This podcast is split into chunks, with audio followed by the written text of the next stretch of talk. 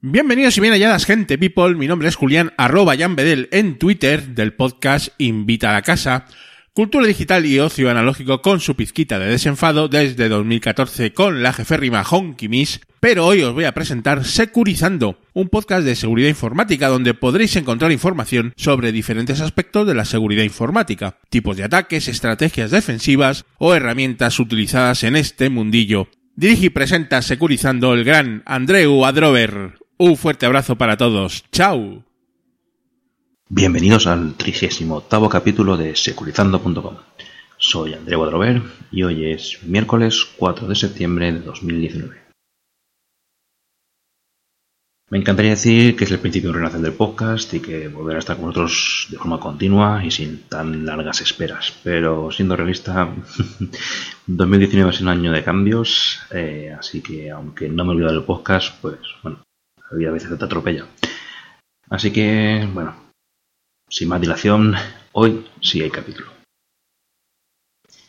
Recientemente recibí un correo electrónico de un proveedor avisándome de que debido a un acceso no autorizado a sus servidores, un atacante se había hecho con la información de mi usuario y su correspondiente contraseña hasheada. En ese mismo correo aseguraban que la contraseña estaba protegida por una función hash, por lo que el atacante no podía saberla, pero aún así me obligaban a cambiarla. Mm, ¿Sería una incongruencia mm, si está a salvo porque me obliga a cambiarla? Bueno, dejando de lado el dicho de que más vale prevenir que curar, la verdad es que una contraseña bien hasheada está bien protegida, pero no perfectamente protegida y los crackers tienen técnicas para intentar averiguar nuestras contraseñas. Veamos hoy las tres principales. Aunque ya hablé más a fondo sobre cómo almacenar contraseñas de forma segura en el capítulo 11, podemos resumir la operativa de almacenamiento en que se aplica una función de hash sobre la contraseña recibida y almacenamos únicamente el resultado de esa función de hash. Nunca y digo, nunca deberíamos guardar la contraseña, sino únicamente el resultado de la función de hash. Sabemos que una función de hash es un sistema de un solo sentido, de tal forma que una misma cadena de entrada siempre devuelva el mismo resultado, pero que sea computacionalmente imposible obtener la cadena de entrada, es decir, la contraseña, teniendo únicamente el resultado final. Bueno, tras este resumen rápido, veamos qué puede hacer un atacante para averiguar nuestra contraseña. La primera opción sería un ataque de fuerza bruta. Así, el atacante tan solo debe probar todas y cada una de las posibles combinaciones de caracteres para ver si el resultado de aplicar la función hash es igual al de nuestra contraseña. Como entenderás, se trata de un proceso que requiere una capacidad de computación importante, sobre todo si usamos contraseñas largas e incluimos caracteres no alfanuméricos. Aunque es un proceso que con el tiempo será efectivo, porque en algún momento probará nuestra contraseña, no es muy eficiente en tiempo, ya que pueden pasar años o siglos para localizar una password compleja. Por lo que no es muy común su uso, salvo que sepamos a ciencia cierta que la contraseña es corta. La segunda opción es aplicar la función de hash a un grupo concreto de contraseñas que tengamos almacenadas y ver si alguna coincide con el hash que queremos descubrir.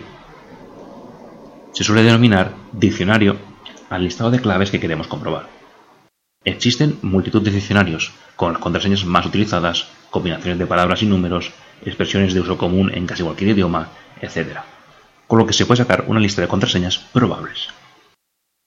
Entonces se cogen todas esas claves posibles, los listados pueden ser de miles o millones de combinaciones, y se aplica la función de hash a cada una de ellas, comparándolas con la contraseña que queremos romper. Los ataques de diccionario son muy útiles cuando el atacante ha conseguido un gran listado de hashes sobre los que comparar. Pensad en las noticias de filtraciones de grandes empresas con miles o millones de usuarios. Es muy probable que dentro de esos millones de usuarios haya centenares o miles de ellos que utilicen como contraseña una de las incluidas dentro del diccionario inicial. Así pues, los ataques de diccionarios son un sistema eficiente para encontrar alguna contraseña en un listado grande de víctimas, aunque no tanto cuando se busca una contraseña en concreto. Aunque, como son rápidos de ejecutar, es probablemente el primero que un atacante intente. La tercera estrategia que se encuentra en un punto intermedio, computacionalmente hablando, entre las dos anteriores, las denominamos Rainbow Table. Aunque en español se llamaría tabla arcoiris, la verdad es que nunca las he oído llamar así.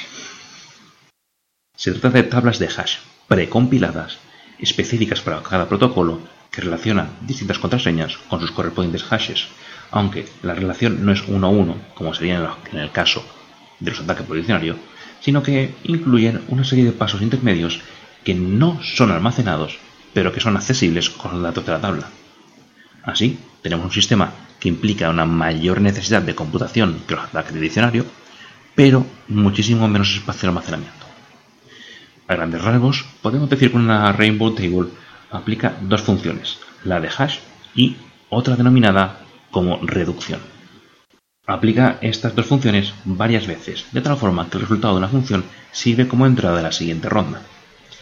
Finalmente, tras las rondas correspondientes, se almacenan únicamente la entrada inicial y el resultado final, pero no los resultados intermedios. En el momento de querer sacar una contraseña, se aplican las funciones de hash y reducción según el algoritmo de la tabla, permitiendo la dirección de las contraseñas correcta no solo por las dos columnas almacenadas, sino también por los resultados intermedios que son calculados al vuelo. El procedimiento y las funciones utilizadas dependen de cada tabla. Como ves, los atacantes tienen estrategias para conseguir sacar la contraseña real del hash obtenido. Y es por ello que las empresas afectadas por este tipo de filtraciones solicitan u obligan a sus usuarios a cambiar la contraseña de acceso, porque el atacante no tiene ahora mismo la contraseña, pero puede llegar a tenerla, sobre todo si usamos claves cortas o que usen palabras combinaciones comunes. Y hasta aquí hoy. Puedes seguirnos en el blog securizando.com, en nuestra cuenta de Twitter, securizando-bajo,